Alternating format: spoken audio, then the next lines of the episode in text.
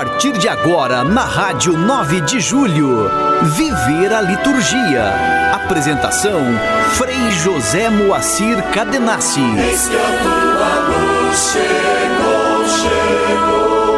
A glória do Senhor vem te cobrir. E as trevas não se adensam mais em ti.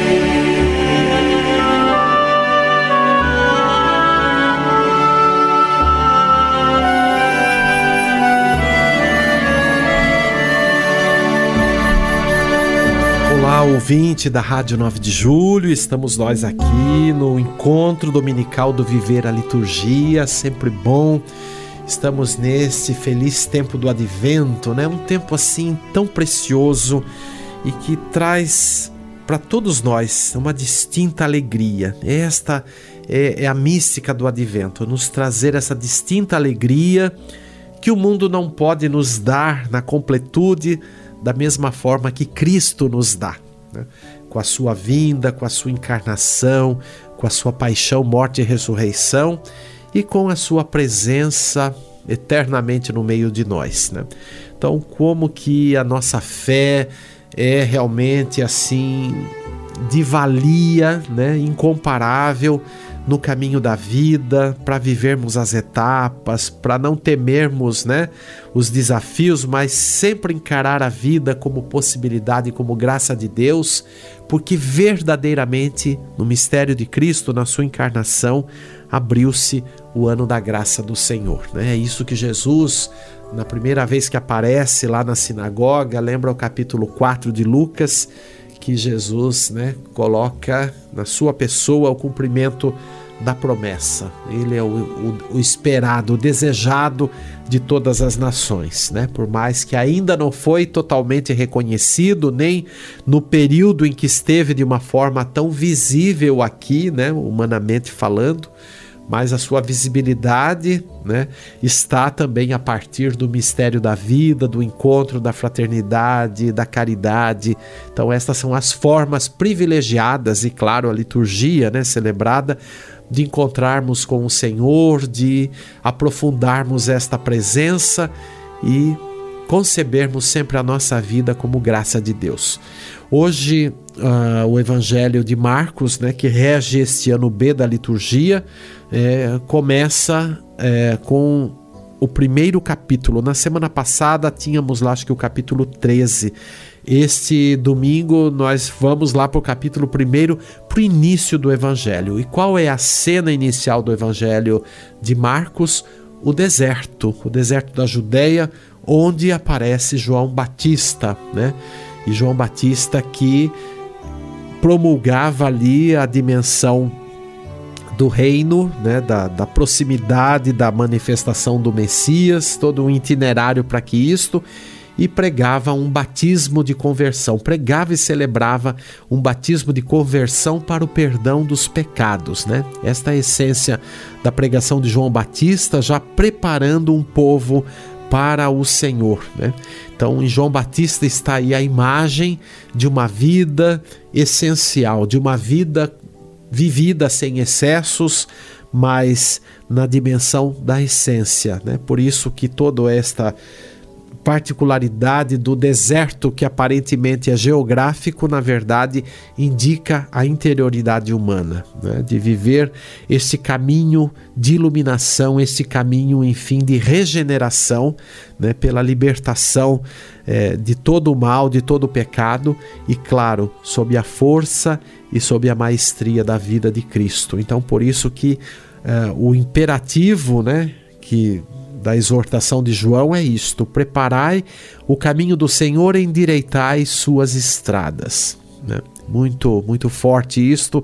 Continua sendo a nossa vida, a nossa missão também de cristãos, né? de sempre preparar as vias da nossa existência para que o Cristo possa ali também estar presente e caminhar em nossa estrada, em nossa vida e desta forma também é, nós estarmos nesta frequência, nesta comunhão com o seu mistério. Eu queria só lembrar uma coisa, né? É uma curiosidade, mas que vale lembrar. O início do Evangelho de Marcos, como disse, é o deserto. Então, existe uma simbologia dos evangelistas, né? Um evangelista, por exemplo, São João, representado como a águia, e Marcos é representado como um leão. Por quê? Porque o leão é a figura de um animal que habita também as regiões áridas ou os desertos, né?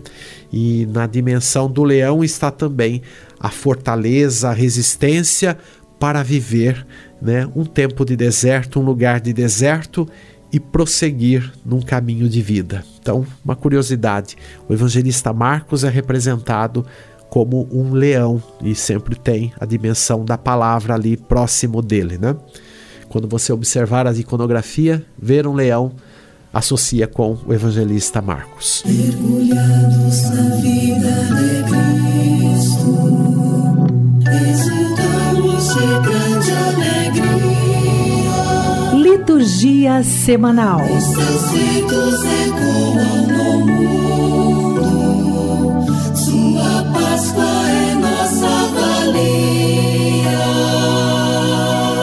Hoje, 10 de dezembro, estamos vivendo o segundo domingo do advento do ciclo B. Amanhã, segunda-feira, liturgia própria da segunda semana ou a escolha memória facultativa de São Damaso I, Papa. Dia 12, terça-feira, a festa de Nossa Senhora de Guadalupe, né? A manifestação no México, e Guadalupe é considerada a padroeira principal da América Latina. Nós temos Santa Rosa de Lima, né, que nós celebrávamos no mês de agosto como padroeira da América Latina, mas a igreja né, latino-americana também eh, colocou Maria de Guadalupe como padroeira principal da América, América Latina no caso, né? No dia 13, quarta-feira, a memória de Santa Luzia, mártir, um dia que nós também associamos na, na tradição popular né, a consideração aos olhos físicos. Né? Então, muitos recorrem ao olhar de Santa Luzia, a proteção de Santa Luzia, para o cuidado com a dimensão dos olhos físicos, dos olhos do corpo. Então, Pensamos também, sob o olhar de Santa Luzia, a possibilidade de sempre visibilizar a luz de Cristo, né? Ele é a luz dos nossos olhos. E Santa Luzia, como testemunha de Cristo, aponta para o mistério, aponta para o Cristo luz do mundo. Então, que possamos nesse dia recordar a nossa vocação de ver a luz, mas de também sermos luz, conforme Jesus nos exorta no Evangelho. Porque Luzia né? É uma palavra já traduzida que vem do italiano lucia, quer dizer luz, né? Então atribui-se esse nome a esta testemunha é, que viveu numa cidade, ou pelo menos passou naquela região chamada Siracusa. Né? Até quero saudar os meus confrades capuchinhos da província do Rio de Janeiro, Espírito Santo, que tem esta marca de Santa Luzia, Inclusive, eles têm um quadro lá muito bonito que os primeiros freis trouxeram de Siracusa, porque a província deles foi fundada a partir desse lugar chamado Siracusa. Então, minha saudação aos confrades do Rio Espírito Santo. Na quinta-feira, dia 14 a celebração da memória de São João da Cruz, presbítero e doutor da Igreja, grande místico do Ocidente. Dia 15, sexta-feira da segunda semana do Advento, dia 16, sábado, liturgia própria da segunda semana.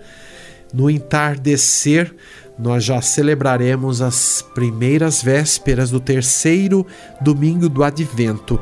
E o terceiro domingo do Advento para este ano que começa, que o domingo é o dia 17 de dezembro, começa no 17 de dezembro até o dia 24, no, na liturgia, a preparação próxima do Natal. Então, com orações próprias, leituras próprias, né? Liturgia das horas e liturgia eucarística. Então, fique atento, fique atenta a, a esta transição né? do, no calendário litúrgico. Você está ouvindo Viver a Liturgia, com Frei José Moacir Cadenassi.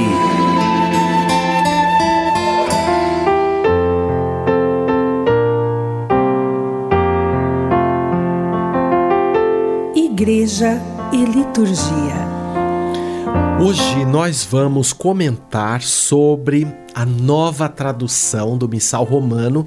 Eu digo a nova tradução, não o novo missal, porque não se trata de um novo missal, né? E vamos aqui conversar um pouco sobre isso.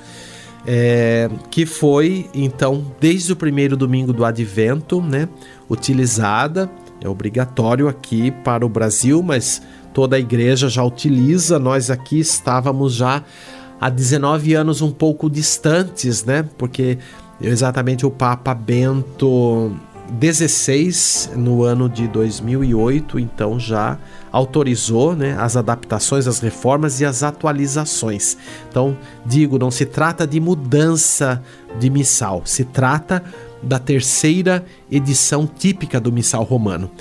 E quando, no dia que eu gravei esse programa, vocês sabem que os nossos programas são gravados, né? Quando eu vim aqui no dia que gravei esse programa, é, eu tive a honra de ter comigo no táxi, que eu pego um táxi para vir aqui até a Rádio 9 de Julho, o Dom Carlos Silva, que é bispo aqui auxiliar de São Paulo. Ele é meu confrade capuchinho também e ele estava lá na, de passagem na nossa casa provincial.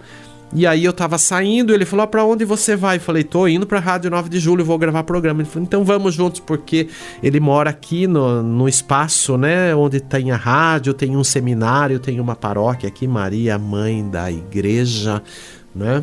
Ou Mãe de Deus, agora não me lembro. Mãe de Deus, só o Alexandre aqui tá me recordando, me ajudando a lembrar. E tem a casa do bispo, também tem capelães que moram aqui, que trabalham em um hospital. E aí nós viemos no caminho conversando justamente sobre a dimensão do missal, né? E foi bom ouvi-lo, foi bom também trocar algumas ideias, né? E até mostrei para ele o roteiro que eu tinha feito para o programa de hoje. Então, lembrar que é, tivemos aí uma inspiração de um bispo também no, no caminho aqui de para vir gravar o programa. E já digo de antemão, Dom Carlos Silva estará conosco aqui num programa proximamente já, eu creio que em janeiro, nós vamos também gravar e ele estará conosco aqui para também numa entrevista, né? Recentemente nós tivemos o bispo da Lapa aqui, o Dom José Benedito, e agora vem Dom Carlos Silva também para comentar conosco sobre a dimensão, né, da vida, da missão a partir da vivência da liturgia. Vai ser muito bom. Aguarde, aguarde. Mas hoje então, né? Desde o primeiro domingo do Advento, nós estamos utilizando a terceira edição típica do Missal Romano. Vamos entender o que, que é essa terceira edição típica, né? Então, lembrar que até o Concílio Vaticano II, nós no domingo passado também celebrávamos exatamente os 60 anos da promulgação da Constituição Sacrosantum Concilium, que é a carta magna da liturgia, né, da reforma pós-conciliar. Então, há 60 anos nós começamos né, a, a, viver esta nova etapa da vida litúrgica, né, que considera, sempre considerou o essencial, mas nós tivemos assim adaptações próprias para o tempo, né? E para aquilo que realmente o concílio teve de olhar de melhoria, podemos dizer assim, de consideração melhor para a dimensão do mistério celebrado, incluindo a consciência da participação da Assembleia, essa é a grande exortação do concílio, celebrar com consciência, de forma ativa e plena, a liturgia. Né? Várias vezes aparecem essas expressões na Sacrosantum Concilium. Então, com a reforma, nós tivemos o que? A primeira edição típica do missal, né? Porque desde o Concílio de Trento no século XVI até exatamente o ano ali de 1969, nós tivemos a, o, o missal de Pio V, né? Então, a, a dimensão do Concílio de Trento. Imagine, por muitos séculos utilizamos o mesmo missal. E aí, a primeira edição típica do Concílio Vaticano II, então, é de 1970, né? E promulgada então pelo Papa Paulo VI, porque foi ele que acompanhou a maior parte do concílio. Lembra que historicamente João 23 convocou o concílio, acompanhou uma primeira parte, depois João 23 faleceu e aí o sucessor foi o Papa Paulo VI. Então ele que deu continuidade, né, e as promulgações todas sobre o seu pontificado. Aí no ano de 1975, cinco anos depois, houve o que? A edição da segunda edição típica, né? Já com algumas reformulações, adaptações e melhorias também, né? Então, muitas coisas são englobadas. E aí o que acontece? Nós aqui no Brasil, até as vésperas do primeiro domingo do advento, que foi o domingo passado, nós estávamos utilizando esta segunda edição típica. Então, se, ou seja, desde o ano de 1975 estávamos utilizando essa mesma edição, né? E daí, no ano de 2002, o Papa João Paulo II ele fez é, uma revisão, que quando eu digo o Papa fez, claro que é toda uma comissão né, litúrgica e é um trabalho longo, não é uma coisa que sai da noite para o dia, né? Então por isso que a gente tem que entender que todas essas reformas litúrgicas, né, não são modismos que a igreja introduz, né, para é, mudar a essência da liturgia, porque muita gente anda falando por aí, anda dizendo que a liturgia correta é aquela que usa o missal de Pio V, né, o São Pio V, desde o Concílio de Trento. Não, isto foi por um período muito longo da história, muito longo, demais de longo, né? E aí a gente tem lá pro pro final do século XIX já os acenos, né, da dos movimentos litúrgicos, isso foi perdurando até que no século XX, então, veio à tona e a reforma da igreja e também da liturgia. E aí, desde João Paulo II, então, o ano de 2002, nós temos a terceira edição típica. Só que o Brasil ainda não utilizava. A igreja toda utilizava, a igreja na Europa principalmente, Roma, né, a, a igreja mãe, desde o ano de 2002. E nós só em 2023 conseguimos então ter a tradução para a língua portuguesa e aí tem uma longa história, um longo caminho, porque foram 19 anos, né? Desde 2008, quando o Papa Bento XVI é então é, pediu para se fazer a revisão, né, decretou a revisão e desde então, dois, há 19 anos, já também a Igreja de Roma já usa esta terceira edição revisada no pontificado de Bento XVI. E agora nós temos aqui para o Brasil, né, finalmente esta terceira edição, né, que já passou por uma segunda revisão desde Bento XVI, e tivemos aqui revisões para o Brasil, e claro, o que nós estamos utilizando aqui, agora desde o último domingo, com a aprovação da Santa Sé, fica bem entendido, né? Então, para ver que não é uma coisa feita de qualquer jeito. Né? Então, se você ouvir aí alguém dizendo, falando, questionando, olha, isso é coisa invenção do Papa Francisco, não, tem nada a ver. Né? O Papa não inventou nada, nenhum Papa inventa nada. Os papas são sensíveis ao trabalho da igreja, ao movimento da igreja, e nós, como católicos, se a gente é católico de verdade, e aí a gente tem que fazer essa interrogação, a gente precisa integrar o pontificado de cada papa. Por mais desafio que tenha, porque os papas não são seres perfeitíssimos, né? Perfeitíssimo é Deus e nós somos instrumentos na mão dele. Todos nós, todos nós cristãos, batizados sem exceção, né? Todo ser humano é instrumento nas mãos de Deus. Agora, se a gente quer estar numa atitude real de comunhão, a gente precisa também acolher aquilo que a igreja, no seu magistério, apresenta, reflete. Por quê? Porque o caminho da revelação é dinâmico. A revelação não está presa a nenhuma definição. Os dogmas existem, né? os movimentos da história da igreja existem para adequar sempre a dimensão né? É, da mensagem de Cristo para o tempo presente. Eu digo adequar é meio é, limitado dizer isto, não? Porque é, Cristo não precisa em si de adequação nenhuma, mas somos nós que precisamos o quê? De uma pedagogia, de uma forma, né?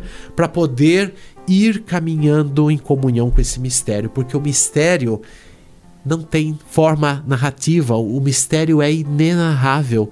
Né? Nossas definições, mesmo dogmáticas, são, são aproximações, são palavras que a gente usa da expressão nossa, da vida humana, né? da, da condição humana. E mesmo a liturgia, né, que, que também não é uma coisa inventada pela igreja, mas a igreja foi passo a passo, à medida que foi vivendo o mistério celebrado, foi também né, codificando através do rito, dos ritos, da ritualidade, né, e colocando para nós um, uma celebração adequada para ser vivida ao longo da vida cristã. Né? Então nós temos bastante coisa para refletir. Eu estou vendo que esse programa hoje vai ser muito pouco para falar sobre esta edição do Missal. Nós vamos continuar isso também num próximo programa, se precisar um terceiro programa, né? Acredito que depois Dom Carlos, quando vier aqui, vamos retomar alguma coisa. Então vai nos ajudar a, a perceber né, a dimensão do, do missal. Mas hoje, né, Basta a gente lembrar que eu já dei bastante pontos para a gente meditar, inclusive de questões históricas, porque uma coisa que a gente nunca pode dissociar da nossa fé é a história. Né? A gente muitas vezes tende a querer viver uma fé sem considerar o movimento da história, sem considerar a sensibilidade humana, sem considerar a inteligência humana, mas ao mesmo tempo também as limitações dessa mesma inteligência ou, de, ou das mesmas atitudes humanas. Né? Nós somos pessoas sensíveis, somos pessoas frágeis, né? E nós precisamos, como igreja, e aí o missal tem esta força, né? De viver o que? A comunhão, porque o, o missal é um ponto de comunhão. Por isso que a liturgia não é para ser manipulada por pessoas, por pastores, por leigos, por grupos, né? As pessoas hoje muitas vezes fazem serviços na, na liturgia, serviços específicos, e elas querem simplesmente ali manifestar a sua forma de enxergar, a sua forma de acreditar, né? Então, desde uma música que não é devidamente colocada ali no âmbito de celebração, que hoje a gente tem uma concorrência desleal, né, de músicas utilizadas ora em shows, ora em movimentos específicos, né, que estão aí vivendo na igreja, etc e tal né, colocar isso na liturgia. Né? Isso, é, isso é péssimo, tem que dizer isso é péssimo. Nós estamos muito atrasados com tudo isso. Cada grupo que viva aquilo que que, que, é específico do grupo, não, não perca o nível de comunhão com a igreja, isso é muito importante. Não pregue contra a igreja, não pregue contra o magistério, porque é isso que está acontecendo. Então, o missal vem como um ponto de unidade e de fraternidade. É isso que é importante na vida cristã, tá bom? Mas nós vamos continuar esse papo porque tem muita coisa aqui para continuar falando sobre o missal e merece isto nesse momento tão histórico da vida da igreja. Canto litúrgico. E hoje nós vamos ouvir um canto propício para este domingo, né? Ouça uma voz. Ele vai retomar, principalmente no refrão, a dimensão do evangelho de hoje, de São Marcos, né? falando de João Batista, do deserto, e nos versos vai traduzir também pontos importantes da espiritualidade do advento. Veja, é isto, um canto bem feito, um canto adequado para a liturgia, né? inspirado na palavra, inspirado no rito, inspirado no tempo litúrgico. Vamos ouvir, este canto já é um clássico, autoria do Reginaldo Veloso, a versão da letra né? e a melodia. Veloso que também já vive a plenitude, que foi um um grande contribuidor né, da, da música litúrgica e suas obras também permanecem né, conosco. E a interpretação sempre tão especial do coral Palestrina. Vamos ouvir e meditar a mística deste segundo domingo com este belo canto. Ouço uma voz. Ouço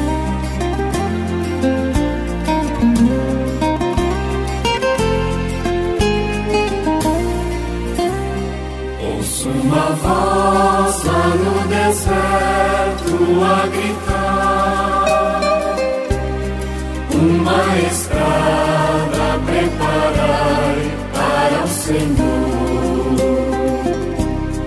Endireitai os seus caminhos, pois Ele vem. E logo mais avistareis o Salvador.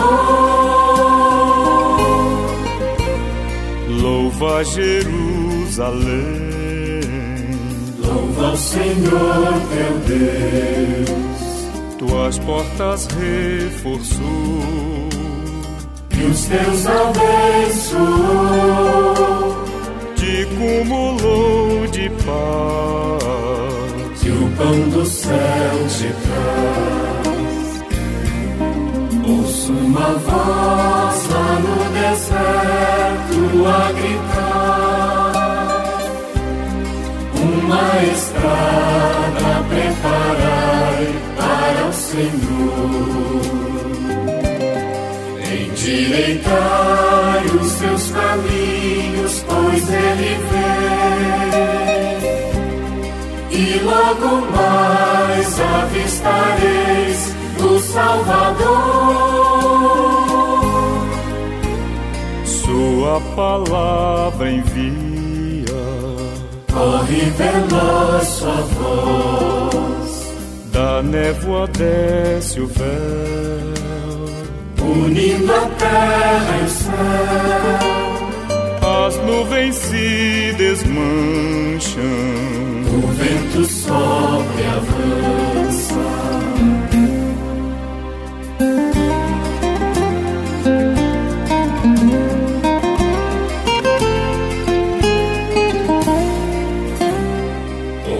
Uma voz lá no deserto a gritar, uma estrada preparai para o Senhor. Endireitai os seus caminhos, pois ele vem. E logo mais avistareis o Salvador. Povo revelou Palavras de amor, a sua lei nos deu. e o mandamento seu. Por ninguém fez assim, amou até o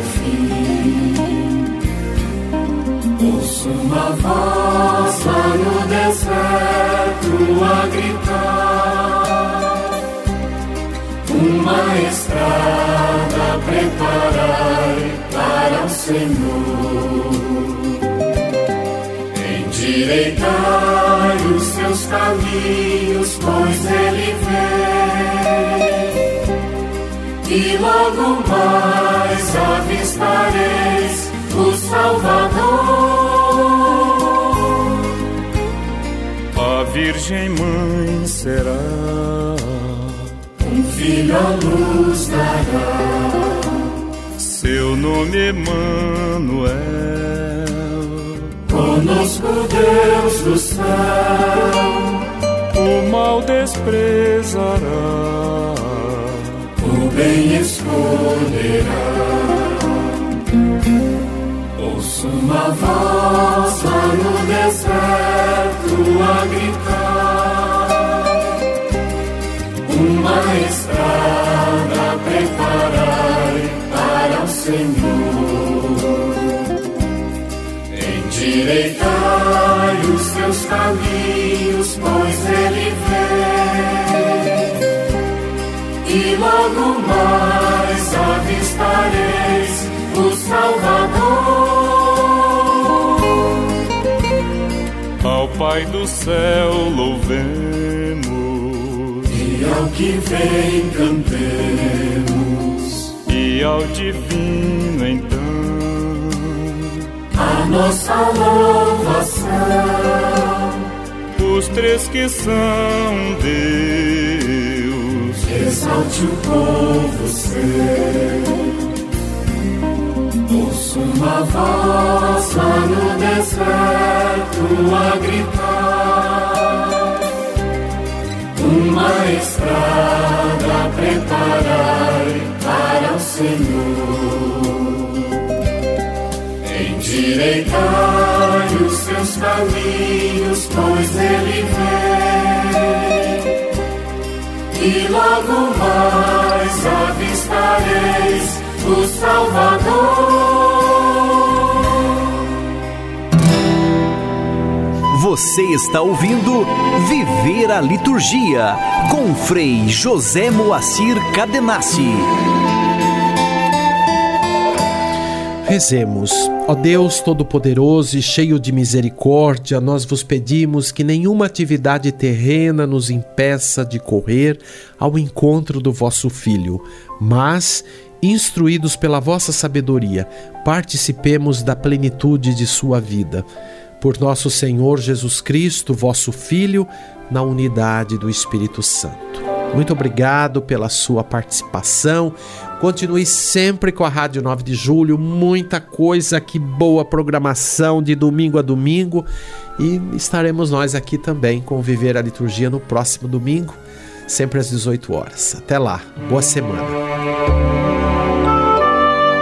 Você acompanhou o programa Viver a Liturgia. Apresentação: Frei José Moacir Cadenassi. Eis que a tua luz chegou, chegou. A glória do Senhor vem te cobrir. E as trevas não se adensam mais.